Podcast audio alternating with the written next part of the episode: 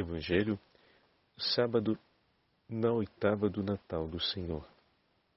O Senhor esteja convosco, Ele está no meio de nós. Proclamação do Evangelho de Jesus Cristo, segundo São Lucas. Glória a vós, Senhor. Naquele tempo, havia também uma profetisa chamada Ana, filha de Fanuel, da tribo de Asser. Era de idade muito avançada. Quando jovem, tinha sido casada e vivera sete anos com o marido. Depois ficara viúva e agora já estava com oitenta e quatro anos. Não saía do templo dia e noite servindo a Deus com jejuns e orações.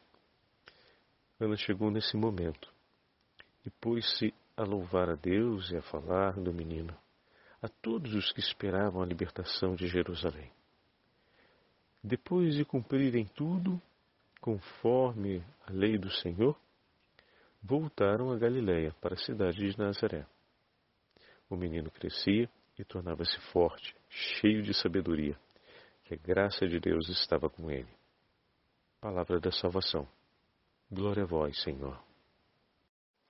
Sábado na oitava do Natal do Senhor, em nome do Pai, do Filho e do Espírito Santo. Amém.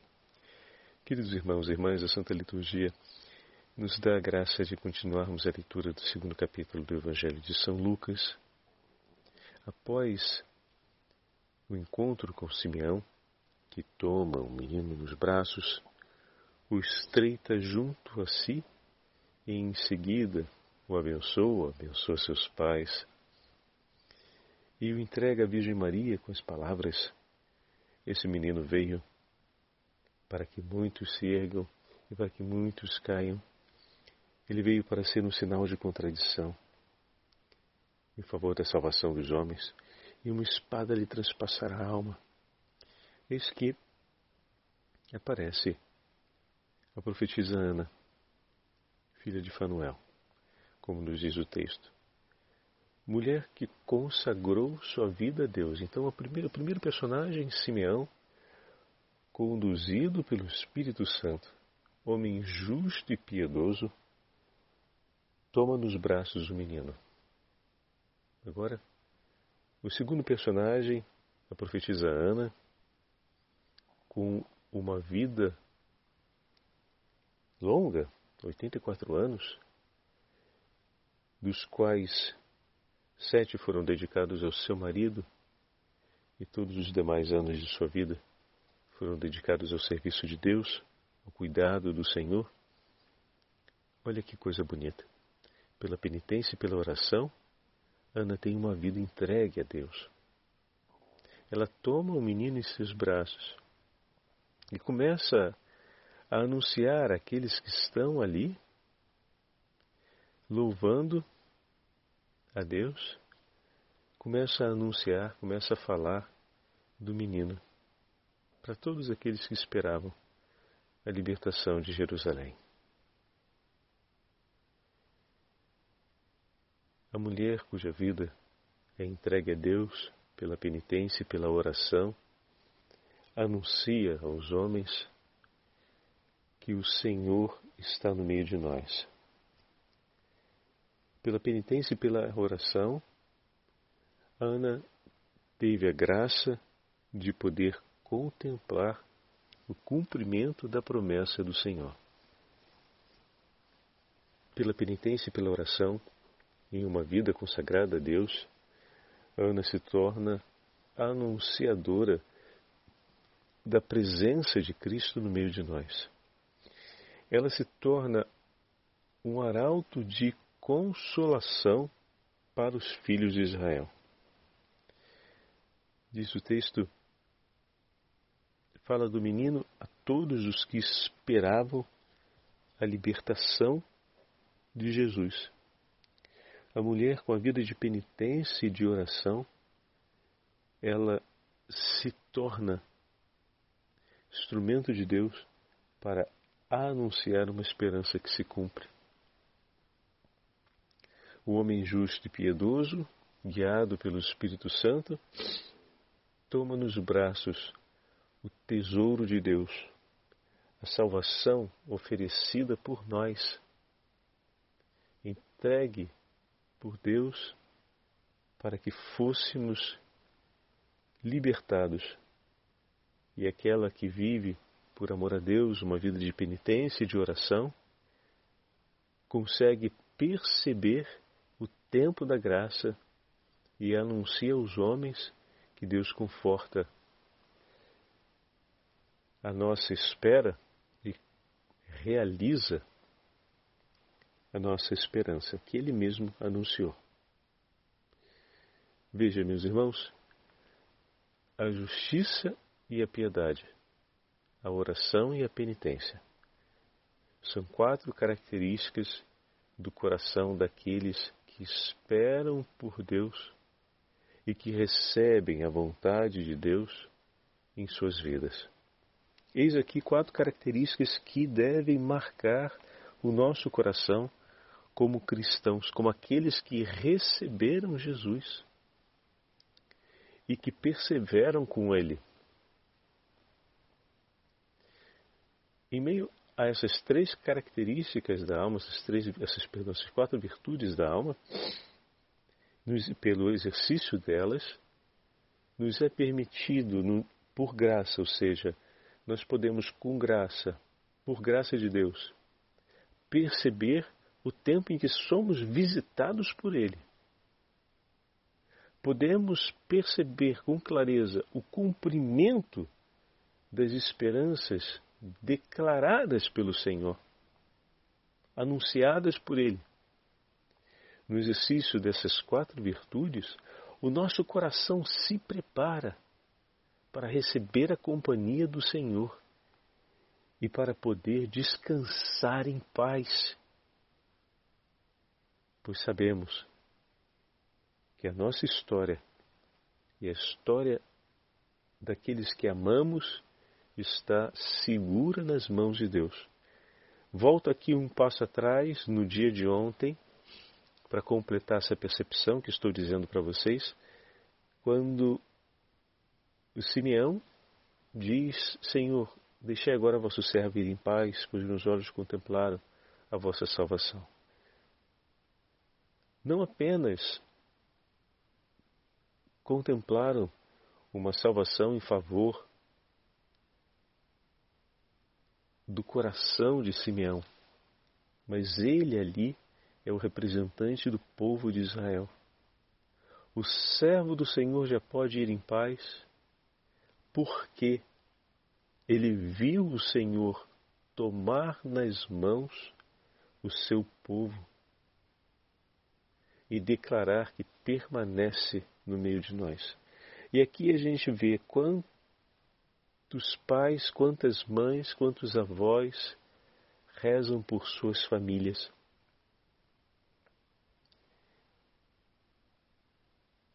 Pedindo que o Senhor venha anunciar e confirmar que a salvação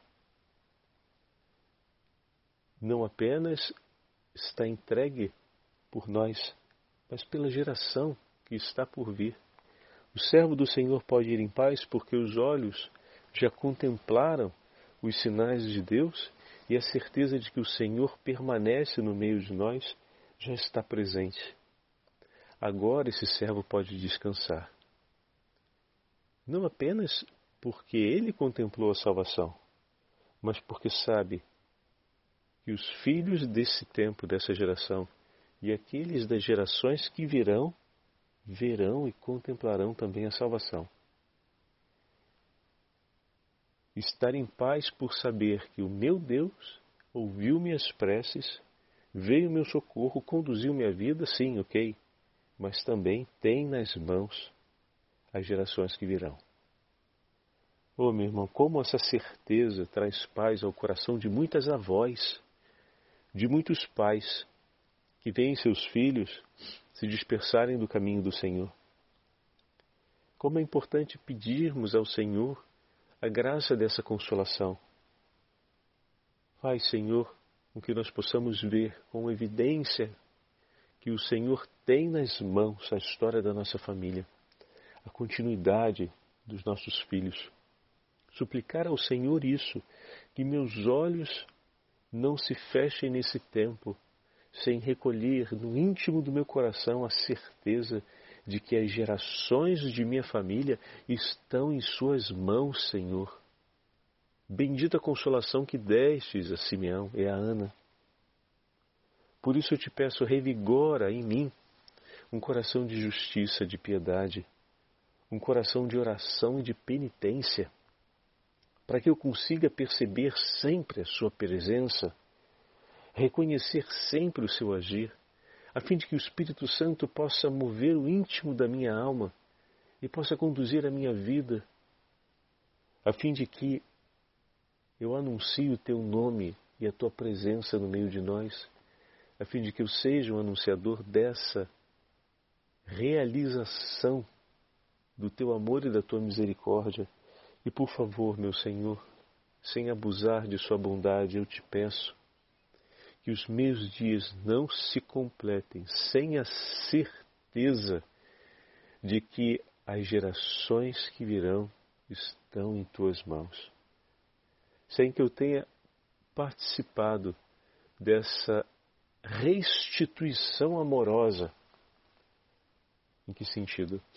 E que a minha vida tenha sido um empenho de amor para colocar essas gerações que virão em suas mãos de certa forma, a vida silenciosa e escondida de Simeão e de Ana, por longos anos, foi sempre uma vida de entrega.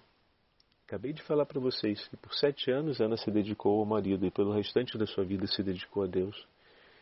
E o quanto Ana não pediu, como Simeão, que o Senhor pudesse tomar nas mãos os filhos de Israel.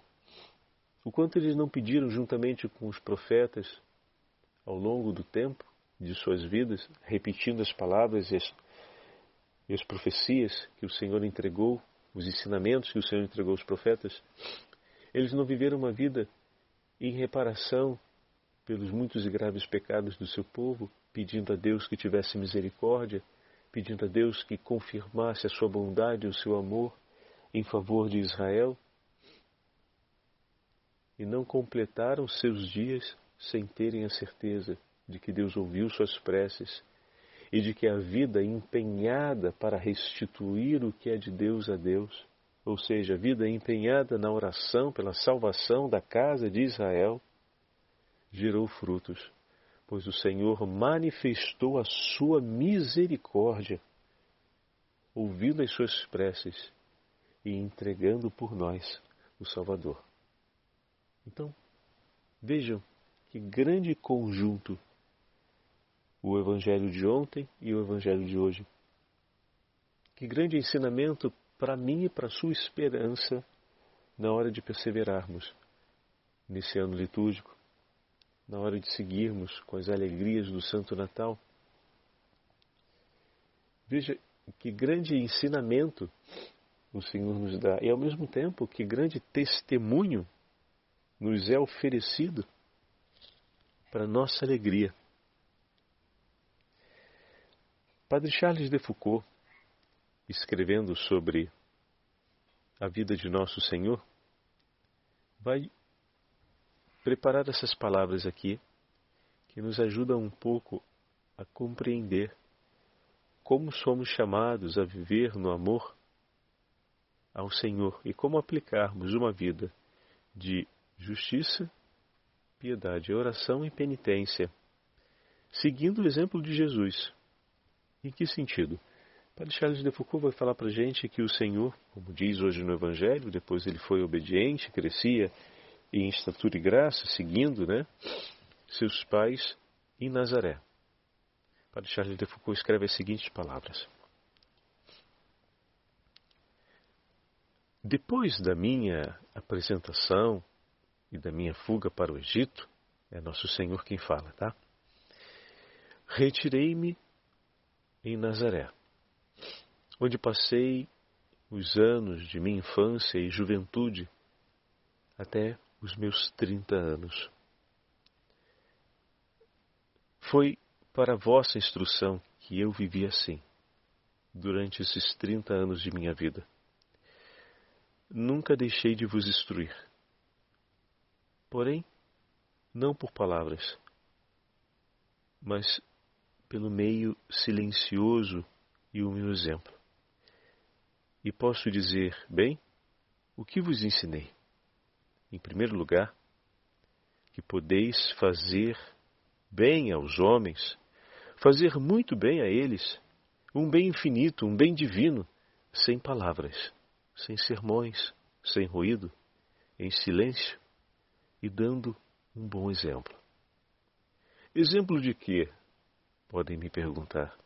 Exemplo de piedade, de cumprimento amoroso dos deveres para com Deus, de bondade com todos os homens, de ternura com os que me rodeiam, dos deveres domésticos santificados, de pobreza, de trabalho, de abjeção a tudo que possa ser mal e perverso, de recolhimento. Da obscuridade de uma vida escondida em Deus, de uma vida de oração, de penitência, de recolhimento silencioso, perdida e encerrada na companhia de Deus dentro do tempo. Ensinei-vos a viver do trabalho das vossas mãos, para não serdes um peso para ninguém e terdes que dar aos pobres daquilo que é vosso. Olha que bonito. E dei a esse tipo de vida uma beleza incomparável. Neste tempo, eu mesmo escolhi viver assim a maior parte da minha história. Olha que lindo. A beleza de ser uma imitação da minha vida é uma beleza que pode estar presente na vossa vida. Quem quiser ser perfeito deve viver pobremente, na mais fiel imitação da minha pobreza em Nazaré. Eu preguei a humildade em Nazaré, vivendo assim, passando 30 anos de trabalho discreto, escondido. O escondimento de permanecer desconhecido durante 30 anos. Eu que sou a luz do mundo, a obediência. Eu que durante 30 anos fui submisso a meus pais, santos sem dúvidas, mas homens e eu sou Deus. Assim cumpri a virtude da obediência e a virtude da humildade, tesouros do céu entregue aos homens que eu mesmo escolhi e busquei vivê-los por amor a vós. Olha que palavras de São Charles de Foucault que nos ajudam a compreender com clareza as escolhas que merecem ser escolhas na nossa vida. Viver como Jesus viveu. Lembram da música do Padre Zezinho? Amar como Jesus amou, viver como Jesus viveu? Pois bem, Aqui está, no Evangelho de hoje, o testemunho de Nazaré, o escondimento de Jesus, o que, que significa? Pronto, Padre Charles de Foucault está falando para gente. Essa escolha é uma escolha que merece estar presente na nossa vida. E temos esses dois personagens, Simeão e Ana, que testemunham também que uma vida de escondimento na prática da justiça e da piedade da oração e da penitência, ah, meus irmãos, é agradável aos olhos de Deus e o Senhor vem honrar o compromisso de amor que essas almas escolhem na hora que decidem viver uma vida assim por amor a Ele.